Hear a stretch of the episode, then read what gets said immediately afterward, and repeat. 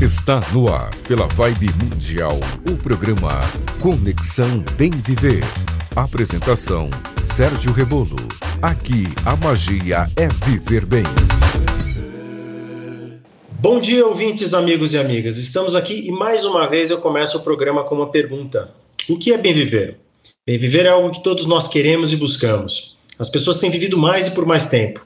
Nós vivemos mais, mas será que a gente está vivendo bem? Como está a sua saúde física, saúde mental, espiritual? Como estão as relações na família, no trabalho, nos estudos, nas finanças? Nós vamos ver mais do que a geração dos nossos pais e avós. O nosso desafio será viver melhor. O programa Conexão Bem Viver aqui na Vibe Mundial quer falar com você sobre assuntos do cotidiano que impactam a sua vida. Eu sou Sérgio Rebolo, publicitário, palestrante, especialista em comunicação digital, healthcare e wellness. Terei comigo pessoas que conheci ao longo de minha carreira profissional. São médicos, educadores, advogados, empreendedores e amigos. Muita gente interessante que eu vou conectar para conversar com você aqui no Conexão Viver. Vamos nessa? Quem está aqui com a gente é o Felipe Mangabeira, nosso especialista em áudio, incluindo a gravação, mixagem, pós-produção de áudio, produção de podcasts que são fundamentais para a comunicação das empresas e para a informação das pessoas. Bom dia, Felipe. Bom dia, Sérgio. Bom dia, queridos ouvintes do Conexão Bem Viver. Bem-vindos ao episódio de número 51 e um feliz Dia Internacional das Mulheres para todas as nossas ouvintes. É isso aí. O nosso programa está intimamente ligado ao dia 8 de março, dia de hoje, Dia Internacional das Mulheres.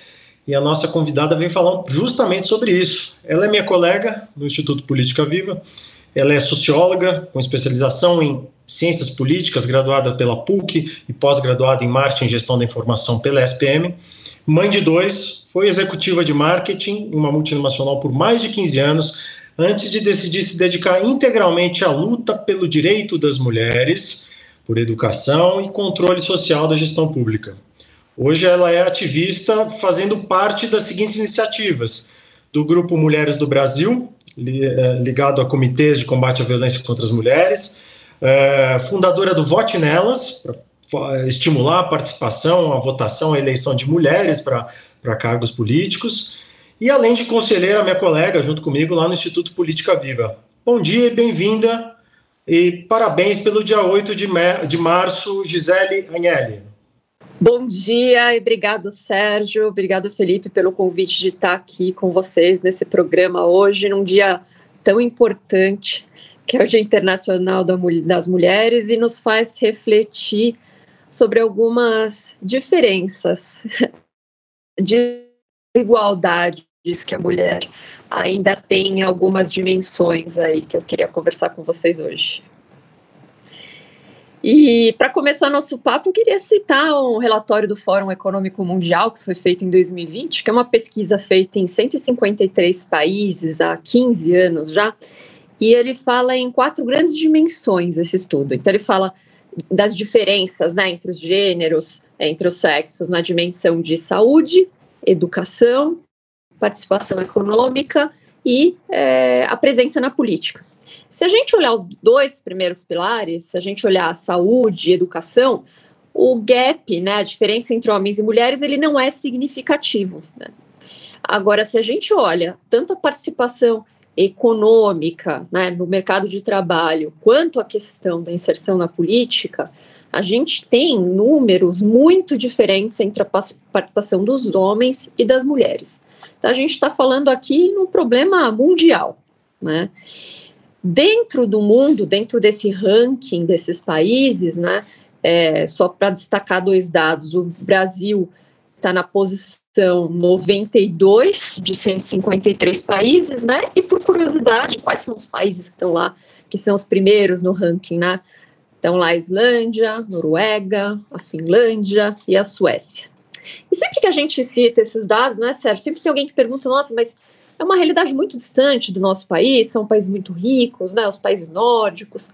Mas se a gente olha para o Brasil, olhando para o contexto da América Latina, né? Se a gente olhar para os 25 países aí do ranking que compõem a América Latina, o Brasil também está na posição 22. Né?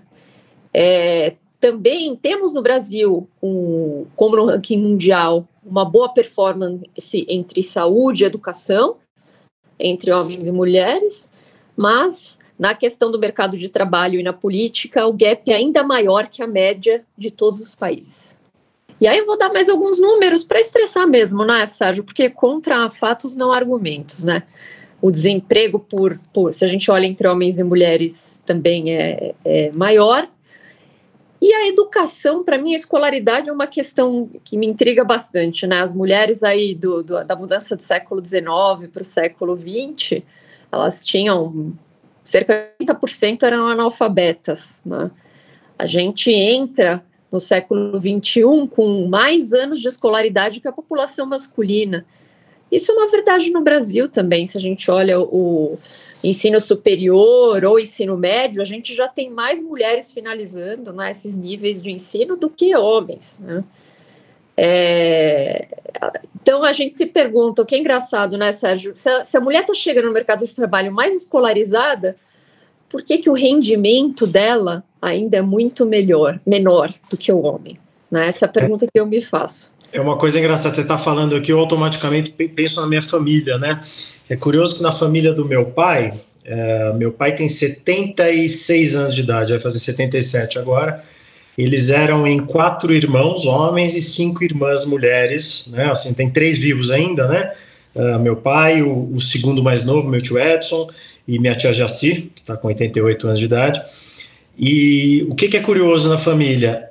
Todos os homens, os quatro homens, se formaram na universidade. Meu pai formado, teu colega, meu pai é sociólogo na USP, formado ali no, no final dos anos 60. Uh, ah, e nenhuma das mulheres se formou. As mulheres eram um pouquinho mais velhas, inclusive. Mas nenhuma foi além do. Não só não se formou, como nenhuma foi além do ensino médio, que na nossa época era oitava série, hoje é o nono ano, né? E isso se refletiu na questão de, de, de, qualidade econômica. Eu considero que a minha família tem uma trajetória muito bonita e muito feliz, mas as mulheres, de fato, os braços aí das mulheres, eles tiveram menos renda, é, é, tiveram vidas, vidas dignas, vidas boas, mas vidas mais simples uh, do que aqueles que tiveram acesso à universidade, que aí conseguiram se desenvolver, conseguiram, enfim, construir, construir, construir uma carreira profissional mais estruturada e assim por diante. Então, você está citando um dado macro e eu estou pensando no meu exemplo pessoal aqui da família e realmente é verdade. O Manga quer falar alguma coisa, diga lá, Manga. Isso, de uma certa forma, eu tenho um exemplo da minha família. Minha avó uh, paterna, uh, meu pai tem, bate com a idade do seu, mais ou menos, e minha avó paterna casou muito tarde, casou já com 30 e poucos anos, o que era muito pouco comum, né?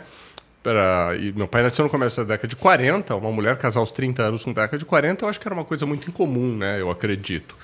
E ela, uh, sim, tinha uma formação, mas a formação comum para aquelas mulheres na época era uh, o magistério, né? Ela, ela ia estudar para ser professora, né? Não tinha outro papel, não tinha uma mulher formada engenheira ou são, são raríssimos os casos, né? A mulher no começo do século XX Uh, quando não era dona de casa, ela era professora, não é? Exatamente, Felipe. E isso que eu queria colocar, eu ia chegar no exemplo da professora, Felipe. É, se você conversa com professoras, né, principalmente na geração das nossas mães, nas nossas avós, você vai chegar na resposta que muitas delas escolheram a profissão é, de professora porque não era uma opção por é, o que ela tem de vocação, né? Era uma opção é, ou eu tenho um trabalho mais flexível que me que eu possa dar conta da carga de afazeres domésticos pesada que eu tenho, ou eu não vou ter uma profissão. Então você tem sim uma geração de professoras aí que escolheram uma profissão, né, é, baseada nessa carga de trabalho adicional que as mulheres têm sim, né? E a gente sempre precisa voltar nesse ponto da dupla, da tripla jornada, né? As mulheres ainda são os principais responsáveis pelos afazeres domésticos. Muito bom, Gisele, muito interessante. Você sabe que a gente, a propósito, dentro, dentro desse tema, eu quero dizer que a gente tem uma apresentadora aqui com a gente também, que é a Patrícia, a Pati Mota, ela grava um quadro aqui dentro do Conexão Bem Viver, que é o Em Busca do Equilíbrio. Ela tem, ela comanda dois, dois perfis no Instagram, um deles é reflexões, arroba reflexões de equilíbrio, recomendo que, todo, que você siga, que todos sigam, e também o Amigo do Viajante, a Paty é super empreendedora, enfim, toda semana ela, ela traz, traz drops aqui, traz uma dica curta para que as pessoas encontrem o equilíbrio. Vamos escutar a dica dela de hoje. Em Busca do Equilíbrio, com Patrícia Mota. Olá, ouvintes. Aqui é a Paty Mota da página Reflexões de Equilíbrio. Hoje eu proponho uma reflexão sobre julgamentos. Você já percebeu quanto julgar ou ser julgado afeta a nossa própria liberdade? Por que será que sentimos tanto medo de nos expor em algumas situações? Será que fazemos isso por medo de julgamentos? Será que temos esse medo porque já julgamos alguém em situação parecida? No fundo, temos medo porque somos muito críticos com os outros e acabamos exercitando esse mecanismo com nós mesmos. Por isso, entender como se dá esse processo e se conscientizar sobre seus prejuízos está diretamente conectado com a nossa própria liberdade. Um exercício que podemos fazer é tentar aceitar mais aos outros, julgá-los menos, e invariavelmente nos sentiremos mais à vontade para sermos quem somos. Da próxima vez que ver alguém se expondo, fazendo uma apresentação ou qualquer atividade nesse sentido, pense em apoiar antes de criticar. Você já ouviu aquela frase: o mundo já tem críticos demais, seja um apoiador de pessoas? Pois é, apoiando o outro, você também se sentirá mais empoderado. Além de trazer a simpatia para sua consciência, da próxima vez que ver alguém julgando outra pessoa, tente você ser o contrapeso. Tente transmitir que, apesar de eventualmente discordar, as pessoas não precisam desmerecer ou desacreditar a outra pessoa como um todo. E quem sabe alguém fará isso por você também. O resultado? Pessoas mais livres para ser e se expor sem tantos medos. Continuem essa conversa comigo e João Pedro no perfil do Instagram Reflexões de Equilíbrio. Até a próxima! Eu sou Sérgio Rebolo e você está ouvindo Conexão Bem Viver aqui na Vibe Mundial 95,7 FM. Muito bom, muito bom. Gisele, eu tava, eu tava, comentei com você que, do que meu pai é sociólogo, é seu colega, minha mãe também é socióloga, eles se conheceram na, na USP, na época, de Maria Antônia ainda, e, enfim, então tenho, eu tenho isso, a admiração pelos meus pais me levou a entrar no curso de Ciências Sociais na USP. Eu não concluí o curso, eu estudei três anos lá, mas estava perto do final, numa daquelas, daquelas greves da USP, eu acabei desistindo, eu estava começando a trabalhar, eu fazia SPM também, junto com o Manga, meu colega, meu amigo de SPM, acabei indo para o mercado de trabalho e deixando o curso trancado lá, nunca, nunca voltando, mas agregou bastante conhecimento, bastante, bastante repertório, foi muito importante para mim ter tido essa experiência. E meu pai, dentro da história, a gente falou dos quatro pilares lá da pesquisa do Fórum Econômico Mundial. Eu queria agora, nesse segundo bloco do programa, é, falar um pouquinho mais sobre trabalho e economia, né? É, você estava falando disso e eu voltei a lembrar do meu pai, hoje eu estou com ele na cabeça aqui, é, uma história muito interessante. Meu pai foi funcionário do Banco do Brasil.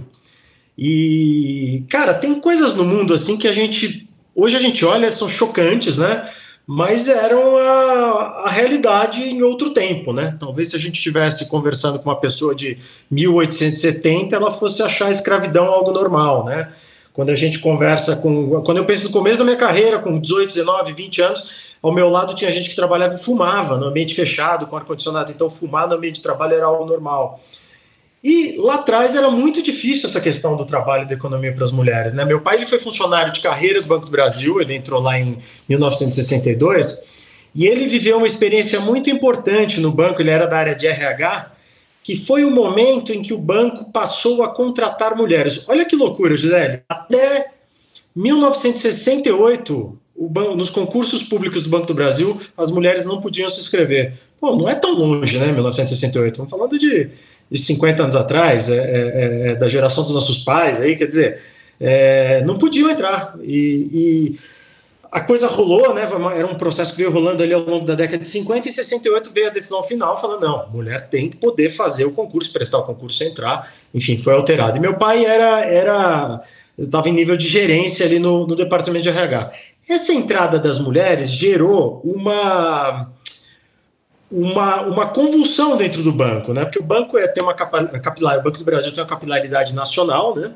E haviam diferentes estágios de, de, de, aceitação da participação da mulher no mercado de trabalho. Né? Enquanto em grandes centros, São Paulo, Rio, Belo Horizonte, isso já era bem aceito, quando você ia para o interior, ia para cidades menores, a, a, coisa, a coisa sofria muita resistência. Então, meu pai foi designado, o papel dele durante dois anos era ir até essas agências para, vamos dizer assim, catequizar, para explicar que, olha, agora a regra é essa, então hoje o Banco do Brasil e, e os funcionários do Banco do Brasil vão ter que seguir isso aqui. Então, é, ele me contou uma história muito interessante do gerente de Petrolina que se recusava a construir um banheiro feminino dentro da agência de, Petrolina em 1968. E meu pai foi para lá, era um tipo muito agressivo no jeito de se colocar. Meu pai disse que teve que gastar, gastar muita saliva, muita lábia para convencer de que ele precisava sim fazer a, a, banheiro feminino. É uma loucura, né? Parece que a gente está falando de 1600, mas não é, foi 50 anos atrás. É uma história do meu pai, uma história que ele conta aqui ali numa mesa de jantar, enfim, é uma, é uma loucura. E eu acho que, como você falou, talvez em saúde e educação a coisa já esteja mais próxima, mas esse dado da, da OCDE conta um pouco do, perdão, do Fórum uh, Econômico Mundial, aponta essa questão de economia, de trabalho, né? Como é que é é isso, hein? E aí a pergunta que eu quero fazer para você vai um pouco além. Como é, que, como é que vai ser, como é que vem ficando e como é que vai ser o papel dessa mulher agora no durante essa pandemia, nesse momento agudo e no pós-pandemia? Essa mulher que já tinha jornada dupla, jornada tripla, como é que vai ser? Pensando aqui no nosso ouvinte, assim, a gente tem amigos, amigas aqui uh, uh, que são manicures, que mandam mensagem para gente, que tem o, o, o, o, salão de beleza, cabeleireiras. Como é que vai? O que, que vai mudar? O que, que você acredita? Como é que essa caminhada, se a gente fosse fazer um exercício de futurologia aqui, de que maneira as coisas vão avançar? E sempre não estou otimista, né? Como é que a vida da mulher vai melhorar nos próximos anos, no, da questão de trabalho e economia? Bacana, Sérgio. É uma questão importante de ser levantada, né? E dentro desse gap entre mulheres e homens no mercado de trabalho, se a gente for dar um zoom, né? E é como você falou, esse zoom tem, tem, esses números, eu vou dar uns números, mas tem tudo a ver com essa história que você contou, né? Até pouco tempo atrás, que a mulher entrou no mercado de trabalho, até pouco tempo atrás, a gente tinha um estatuto que a mulher era proibida de trabalhar ela era proibida de viajar sem autorização do marido. O primeiro voto no Brasil, puxando para coisa democracia e participação cidadã também, foi dado em 1532 por um homem. A mulher, em 1932, conseguiu o direito de votar. 400, 400 anos de diferença, hein? Separaram o voto do homem da mulher, que é um importante direito cidadão da mulher quando eu estava, minha mãe estava grávida de mim, em 77, que a mulher passou a ter o direito de se divorciar do marido. Minha mãe estava grávida de mim. Então, assim, é, esse, esse, essa retrospectiva que você fez da sua família, é, ela, é, essas diferenças históricas, elas têm que ser levadas em consideração quando a gente faz uma análise de por que estamos aqui, por que temos esses números. Né? Então, hoje, dado do IBGE, as mulheres estão, a participação no mercado de trabalho é menor, né, das mulheres do que nos homens. Elas são maioria no mercado de trabalho informal, como você bem colocou, né? Lembrando que nesse mercado informal destaco o mercado das empregadas domésticas. Né? O Brasil tem o maior número de empregadas domésticas do mundo. São 100 milhões de mulheres, a maioria delas negras. Né? Então, com o fechamento das escolas e a pandemia, o aumento é, das horas dedicadas às tarefas domésticas com os filhos aumentou, né? E como os homens ainda ganham ainda mais que as mulheres, né, para dar outro dado, Sérgio, e é, é bastante assustador para mim, né? Comparando o salário de um homem e uma mulher na mesma função, as pesquisas variam entre uma diferença de 30% a 40%. Ressalto, na mesma função né? Isso é dado, né? Isso é estatística, né? Então, quando você tem um mercado de trabalho que o homem ainda ganha mais do que a mulher, e num contexto de pandemia, a gente tem que levar em consideração que recai sempre sobre a mulher a escolha binária entre carreira e família. Entre essas ocupações mais atingidas, né, e, e tipicamente femininas, está o trabalho doméstico no Brasil, importantíssimo, né, que se caracteriza por, alto, caracteriza por altos níveis de informalidade, né? Baixos salários, proteção social às vezes, né? E na outra ponta também, Sérgio, né? A gente tem um estudo aqui da USP feito na pandemia entre as mulheres que se dedicam à produção científica nas universidades, né? E entre as mães, a produção científica despencou em meio à pandemia quando eles fizeram estudo comparativo com homens que tinham a mesma função, né? E, e aí a gente volta para aquele ponto inicial que a gente estava conversando, que é a diferença, um ponto para mim que é crucial e que é raiz de muitos problemas e que a gente precisa discutir, problemas de várias ordens, econômico, com relação à violência contra a mulher, que é a coisa da dupla e da tripla jornada. Né? As mulheres ainda são, dentro do domicílio, as principais responsáveis pelos afazeres domésticos. Né? Ô Gisele, a Oi. dupla, vamos falar sobre a dupla e a tripla jornada no podcast. Eu já vou fazer o convite agora para os nossos ouvintes. A gente já tá, a gente contou isso para você antes, para você ver que não é mentira, dá a impressão que a gente está começando a conversa e o, o, tempo passa muito rápido aqui. Então, eu já vou fazer um convite para quem está ouvindo a gente aqui na rádio para ir atrás do nosso podcast no Spotify e, e a gente vai ter uma discussão mais, mais aprofundada sobre essa realidade das mulheres brasileiras, que é de jornada dupla, jornada tripla. A gente vai conversar mais um pouco com a Gisele Anheli, que é uma especialista nesse tema e tá, por isso que está aqui com a gente nesse dia 8 de março. Parabéns a todas as nossas ouvintes. É, mangá, a gente tem um quadro aqui, Gisele, eu não te contei, deixa eu te contar antes. A gente tem um quadro aqui no Conexão Bem Ver que é o Te Dedica, no qual o Felipe Mangabeira traz sempre uma dica relacionada à cultura, entretenimento para os nossos ouvintes. O que, que você tem no Te Dedica de hoje aí, Mangá? Te Dedica. As melhores dicas de arte, cultura e lazer. Vamos lá, Sérgio. Te Dedica de hoje, claro, homenageia as mulheres, lembrando um pedacinho da sua história de conquistas ao longo do século XX. Bom, é, da conquista do direito ao voto até as posições de controle, como Margaret Thatcher, é, como primeiro-ministra da Inglaterra, é inegável que o século passado foi um momento delas tomarem as rédeas do mundo apesar de ainda termos grandes diferenças, como disse a Gisele. Bom, a dica de hoje é um documentário disponível no serviço de streaming Netflix chamado Mercury 13 O Espaço Delas. E esse documentário mostra a história de um grupo de mulheres em 1961. Ele traz relatos de ex-pilotos, mulheres, pilotos de avião, e parentes delas que fazem com que o público entenda muito bem o esforço dessas guerreiras e o tempo que demorou para os americanos mandarem a primeira mulher para o espaço. As mulheres apresentadas no documentário passaram por alguns dos mesmos procedimentos aplicados nos primeiros astronautas homens da NASA, tanto experimentos fisiológicos quanto psicológicos. Em alguns casos, se saíram muito melhor do que eles, inclusive. Mesmo depois de testes rigorosos que foram conduzidos por uma iniciativa privada, não pela NASA, esse grupo de mulheres altamente capacitadas foi colocado de lado para que apenas homens fossem astronautas. Para que vocês tenham uma ideia do comportamento machista da NASA, os soviéticos mandaram a primeira mulher astronauta em missão, chamada Valentina Tereshkova, em 1963 os norte-americanos só enviaram uma astronauta para o espaço na década de 90. Documentário super interessante, eu assisti ele já faz um bom tempo e é minha recomendação para esse Dia Internacional das Mulheres, 8 de março de 2021. Recapitulando, Mercury 13, o espaço delas, no Netflix. De volta contigo, Sérgio. Excelente dica, Manga. Muito bom. Não conheço a série, vou assistir. Muito legal, muito legal. Gisele, segura aí que agora a gente está caminhando para o nosso podcast. Antes disso, eu vou chamar um quadrinho aqui que vai dar um resumo de tudo que a gente falou hoje, que é o Resumo Minuto. Resumo Minuto. Hoje, no dia 8 de março, Dia Internacional das Mulheres, recebemos a Gisele Anhele. Falamos bastante sobre o papel da mulher nas, em termos de conquistas e diferenças nos campos da saúde, educação, trabalho, economia e nesse mundo de durante e pós-pandemia. Ouvimos com atenção mais uma dica na busca do equilíbrio com a Pati Mota e o Te Dedica com Felipe Mangabeira trouxe a dica da série Mercury 13, o Espaço Delas, na Netflix.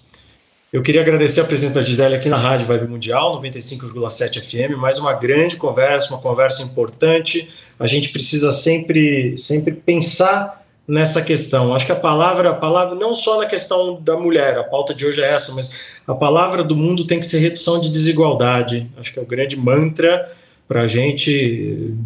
Já deveria ter sido, mas daqui em diante tem que ser esse mantra: olhar em todos os atos, todas as atitudes, tudo que a gente faz, a gente olhar e sempre pensar em como pode agir para reduzir desigualdade. Só assim vai dar certo esse negócio aqui, esse planeta aqui, galera. É, eu queria agradecer a presença, a tua presença aqui, Gisele. Deixa um abraço, uma despedida aqui para os nossos ouvintes, para as nossas ouvintes, e deixa o seu contato, se alguém quiser entender mais sobre o que você estuda, falar com você, te procurar algum contato de rede social, onde as pessoas podem te encontrar? Oi, Sérgio, foi um prazer estar aqui com vocês hoje. Quem quiser me, me encontrar nas redes sociais, tanto no Facebook como no Instagram. O meu nome é Gisele Agnelli, vocês conseguem me achar. É isso aí, Agnelli é A-G-N-E-L-L-I. Mangá, obrigado. Programa 51. Vamos lá para o podcast. Reconecta. Todo o conteúdo do Conexão Bem Viver em versão estendida aqui no podcast. Bem-vindos, queridos ouvintes, ao nosso podcast. Muito obrigado para vocês que vieram da Rádio Vibe Mundial para cá para continuar esse papo gostoso com a Gisele Agnelli. E muito obrigado a vocês que já assinam o nosso podcast e começaram a ouvir o programa desde já nas principais plataformas. Uh, o papo está indo super bem aqui com a Gisele, hoje, Dia Internacional da Mulher. Estamos falando sobre várias coisas e principalmente sobre as diferenças que ainda existem né, no tratamento profissional entre homens e mulheres, né? Sobre o papel econômico de cada um deles e das desigualdades que acontecem. Gisele falou para a gente agora há pouco na rádio uma coisa que para mim ainda é chocante. Né? Nós temos, é, nesse exemplo de 2020, com essa pandemia maluca, uh, países que se saíram muito bem no controle da pandemia, né? como por exemplo Nova Zelândia, presidida por uma mulher, Alemanha, presidida por uma mulher, e outros países que têm mulheres no comando e que saíram muito melhor. Mas, ao mesmo tempo, né, sem falar também de grandes empresas ou grandes cargos em empresas de destaque que estão caindo cada vez mais na mão de mulheres super competentes, super capacitadas.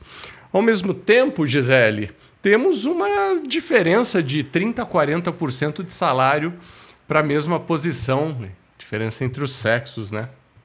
Conta pra gente, isso já melhorou? Existem dados que já mostram uma melhora nessa diferença ou o mundo ainda está muito machista? Olha, vamos lá. Os dados que a gente tem no Brasil, eles são ainda bem chocantes, né? Com no tocante, vou, vou destrinchar um pouco esse dado de salário, um dado aqui do INSPER de setembro do ano passado, né? É, homens brancos com ensino superior têm um salário 159% maior do que mulheres negras que também cursaram faculdade, né? Pegando os dois maiores extremos, assim. Então, as carreiras, nesse estudo também, as carreiras mais associadas a serem carreiras ligadas a, a mulheres, né, como de professores, por exemplo, ainda têm os salários é, menores comparado com outras carreiras, e ainda assim você vê os homens ganhando mais que as mulheres. Né?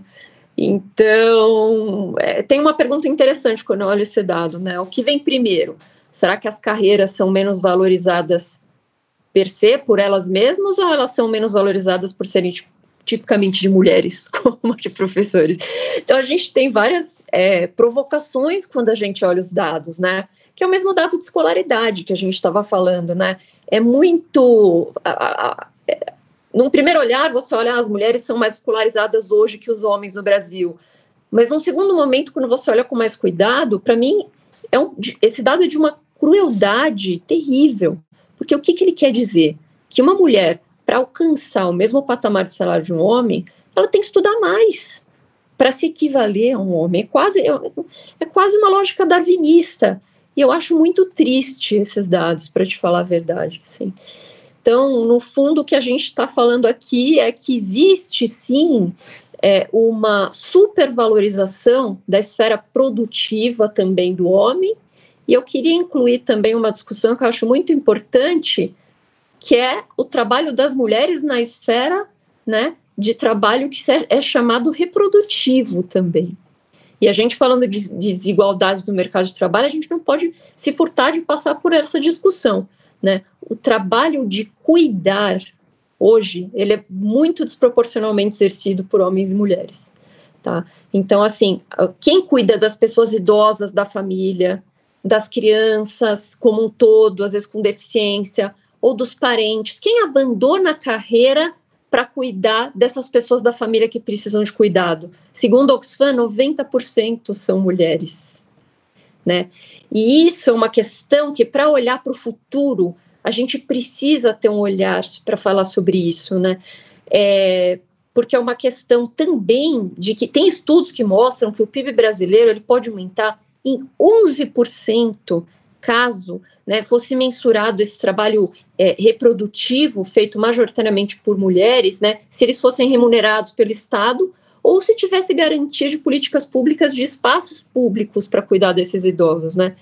Então, essa é uma questão que a gente precisa discutir. É, é, é muito interessante isso. Eu estava falando no Te Dedica sobre aquele filme, aquele documentário que fala sobre as mulheres que, que teriam condição de participar do programa Mercury, que era de mandar o homem para o espaço. E existe um outro filme muito bom que eu lembrei, como meu quadro de cultura e lazer, eu lembro dos filmes, é, que se chama Estrelas Além do Tempo que fala de uma, de uma mulher negra chamada Catherine Johnson, que ajudou a calcular trajetórias que permitiram ao homem a chegar à Lua, que montou uma equipe de mulheres matemáticas, né, mulheres que trabalhavam com matemática, para calcular e categorizar estrelas no céu, as estrelas conhecidas no nosso céu. Né, não me lembro de quando esse filme deve ser da década de 60, ele deve retratar a década de 60, mostrava isso também é, que elas foram muito importantes. E aí, também aproveitando, já volto numa coisa que você falou.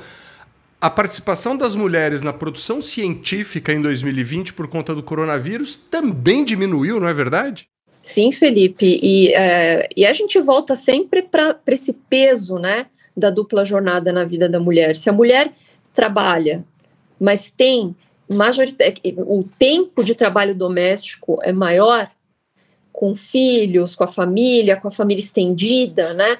É, ela tem muito menos tempo de se dedicar a, é, aqueles trabalhos extras que todo mundo tem que fazer. Então, ela se dedica menos e acende menos na carreira, por conta desse peso extra que ela leva consigo.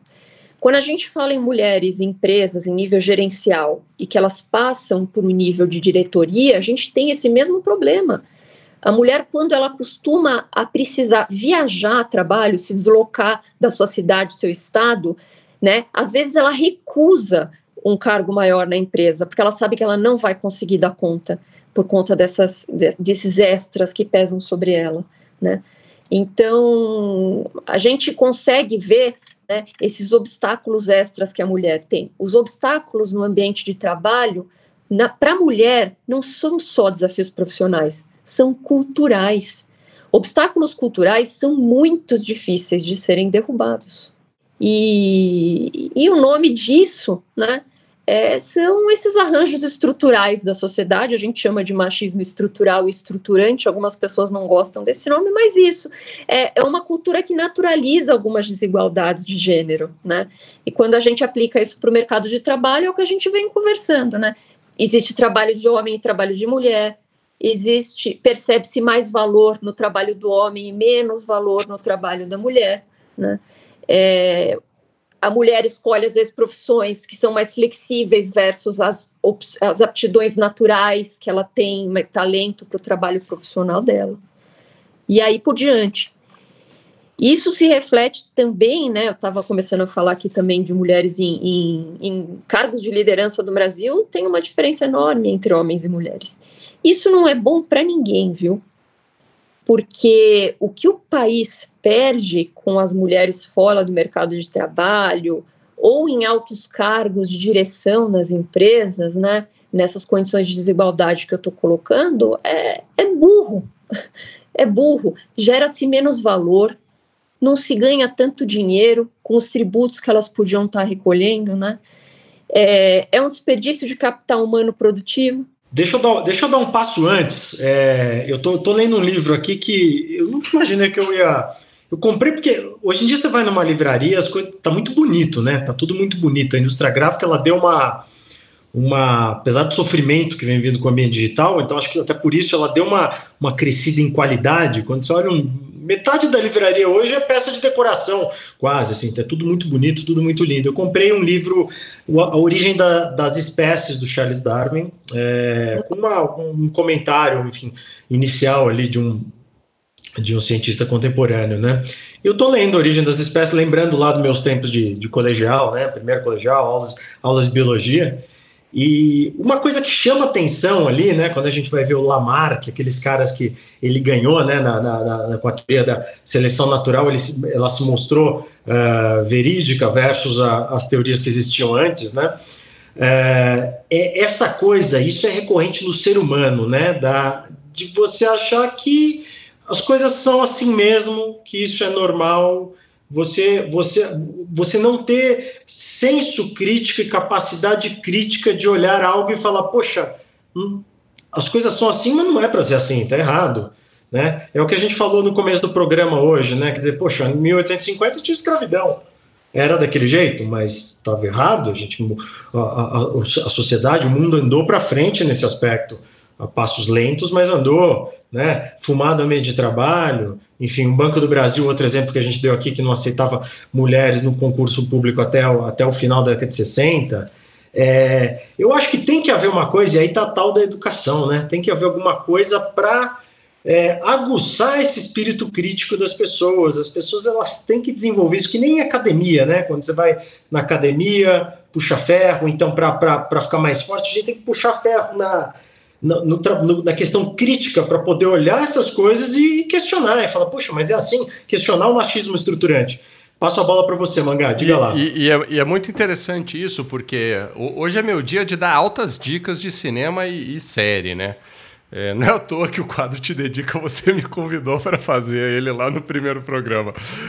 Tem uma outra série, que é uma série dinamarquesa. Olha, vamos levar em consideração. Produção dinamarquesa que é uma sociedade um pouco mais igualitária, certo? A gente tem que levar em consideração que são mais, uh, entre aspas, desenvolvidos uh, uh, do que as sociedades, vamos dizer, latinas. E nessa série, chama-se Borgen, é uma série de três, três temporadas de uma deputada que ascende ao cargo de primeiro-ministro, né? E a partir do momento que ela é primeiro-ministra, ela começa a ter problemas de relacionamento, porque o marido tem que abrir mão da profissão para cuidar da casa. Óbvio que depois de um certo tempo o marido completamente se desinteressa e vai embora e, e acaba arrumando uma namorada e vai para outro caminho na vida, e ela passa a sofrer os problemas do parlamento e os problemas da casa, né? Não está perto dos filhos e assim por diante é um problema para ela e para a família. Vamos lá, série dinamarquesa. Segundo, uma jornalista que engravida e também, de uma certa forma, passa a ter problemas profissionais porque tem um filho para carregar, entendeu? Então, entendam que, é, apesar de ser, vou repetir, pela quarta vez, uma série dinamarquesa, que é uma sociedade um pouco mais evoluída nesse sentido de igualdade do que as sociedades latinas, numa série agora do, do, de, sei lá, de dois, três, quatro anos atrás, esse assunto ainda é retratado e criticado. Não é, Gisele? Conta pra gente, é, mesmo nas grandes sociedades, mesmo nos lugares mais evoluídos, esse problema ainda está sendo posto em pauta, né? É, é um problema, é um problema mundial e o que a gente pode fazer é olhar para esses países. Eu, eu, comecei até a entrevista citando né, as diferenças entre os países e as menores diferenças estão nesses países. Não quer dizer que elas não existam nesses países, mas a gente pode até conversar um pouco sobre o que, que esses países estão fazendo para diminuir essa diferença. Né? É, mas para a gente chegar aí, a gente tem que se convencer né, de que existe uma diferença. Né? E, e que às vezes a psicologia chama hoje de vieses inconscientes. Né? Nós fomos criados de uma maneira, a gente tende a reproduzir às vezes certos é, estereótipos de gênero, que é disso que a gente está falando, às vezes sem perceber, Felipe. E antes de chegar nisso, eu queria dar mais um exemplo aqui que eu acho super bacana, né? O Sérgio falou lá do Banco do Brasil. Eu tenho exemplos das musicistas dos Estados Unidos na década de 70, que não se conseguia colocar mulher na orquestra sinfônica dos Estados Unidos de jeito nenhum, né? Julgava-se que a mulher tinha uma capacidade intelectual menor, que ela não conseguia tocar como homem. Quando eles resolveram fazer aquela audiência, o teste às cegas, né, as mulheres começaram a entrar numa proporção muito maior, porque não se via as mulheres que estavam tocando. Quando eles colocaram, ainda assim tinha uma diferença grande. Sabe o que, que era a diferença? Eles escutavam as mulheres entrando e o barulho do salto. Aí eles colocaram, além de fazer as cegas, eles tiveram que eliminar o barulho do salto com um tapete fofinho. Aí sim as mulheres começaram a entrar. Um exemplo do Brasil, na década de 90, na década de 80, mulheres não participavam da carreira de magistratura para serem juízas aqui em São Paulo, né? É, quando se abriu a primeira prova para juízes, as mulheres não passavam de 12% que passavam na prova. Aí passou-se de novo a cogitar, né? As mulheres têm uma capacidade intelectual menor, né? Então, o Tribunal de Justiça de São Paulo tornou a identificação do nome, né? Tirou a identificação pelo nome e colocou um número. Então, o candidato não era o João e a Maria, era um número. E eles faziam a prova, né? E essa prova era tanto aquela de alternativas, quanto tinha uma parte escrita, né? Mas não tinha identificação de gênero. Sabe o que aconteceu, Felipe, na primeira prova? Quantas mulheres entraram? 40%. Pulou de 12% para 40%. Quase o equivalente a mulheres e homens da população, né? O que, que isso quer dizer para a gente? Parece que alguns processos são meritocráticos. As audições nos Estados Unidos, as provas no Brasil, mas somente quando são introduzidos esses mecanismos específicos que se neutraliza o que a gente pode chamar de preconceito ou vieses inconscientes que a gente não percebe que tem, às vezes e tem, é que a gente consegue a mesma igualdade de oportunidades. Né? Então a gente tem que desconstruir um pouco essa essa ideia, né? Só existe meritocracia se o ponto de partida é igual para todos. Acho que essa é uma mensagem importante para a gente refletir no Dia das Mulheres. E diz uma coisa para gente, é, ultimamente é, eu tenho visto, até por eu estar um pouco envolvido com um podcast relacionado ao tema, que é sustentabilidade, que um dos temas recorrentes é gerar igualdade de oportunidades no ambiente de trabalho para homens, mulheres, brancos, negros, todas as raças, para uh, gays, para homossexuais no geral, ou enfim, eu não sei nem como como determinar os termos que hoje se usam para isso, mas justamente a ideia é acabar com o preconceito e com a desigualdade de gênero e raça, principalmente no ambiente de trabalho. Muitas empresas estão se usando de, de campanhas ou até de, de processos de trainee, dando preferência para negros, para mulheres e assim por diante. Isso de verdade é um fato? O volume é muito pequeno ainda de empresas que tomam essa posição, Gisele? Você sabe, você sabe, se tem dados sobre isso, sabe me dizer? Olha, como eu estava eh, dizendo, é até é, além de ser uma questão de justiça, né, é uma burrice as empresas não se mobilizarem para ter a tal da diversidade, né, da empresa isso melhora o desempenho da empresa, já tem muitas pesquisas falando disso, tá? Eu tenho uma aqui do Credit Suisse, né, que entrevistou mais de duas mil, duas mil empresas, né, e o resultado entre a empresa, eu tenho dado mais de, ligado a mulheres, tá? Sem mulheres no board e com mulheres no board, o resultado da empresa é muito maior. São muitas é, pesquisas que são, são feitas. Mulheres em cargos de, de liderança ligados a melhor resultado, seja em lucro, seja em valor nas ações, né? E, e aí você citou algumas empresas no Brasil, a gente já vê fazendo esse movimento, né? Você citou aí um deles, o Magazine Luiza, fez um processo de trainee para reforçar nos seus quadros, né, negros, porque ela estava vendo que não estava entrando negros, né, no processo de trainee, já tem empresas, é, e, e, aí o Brasil ele está é, muito fracamente nessa discussão. A gente tem a XP também, que colocou uma importante empresa, porque é do mercado financeiro, onde a gente costuma ter gaps muito grandes, que colocou uma, é, é uma meta de ter 50% de mulheres entre os seus colaboradores, que hoje são mais de 20%. Então, para o mercado financeiro é uma meta bastante arrojada. Mas se a gente voltar naquele ponto inicial que a gente falou, o que, que os países nórdicos, né, saindo um pouco do Brasil, os países que hoje têm uma equidade, se a gente olhar países que têm equidade de gênero, é, na cúpula das empresas, né, a gente tem de novo os países nórdicos e a Noruega. A Noruega chega a ter 40% de mulheres nas cúpulas das empresas. A Alemanha começou um trabalho o ano passado com a Merkel. E aí eu vou te dizer, é política pública. A Merkel, em julho de 2000, em julho do ano passado, né, e com a ministra da Família, ela teve metas, né, e, que inclui redução de disparidades salariais e mulheres em cargos de gerência. Tá? Ela também colocou uma meta de inclusão de mulheres em instâncias partidárias de direção, mínimo 30% e progredindo para 2025 ser 50%. No Brasil, a gente costuma ter uma discussão muito forte quando a gente fala de cota, né? Mas quando a gente olha para esses países, Islândia, Noruega, Finlândia, é cota, cota e cota.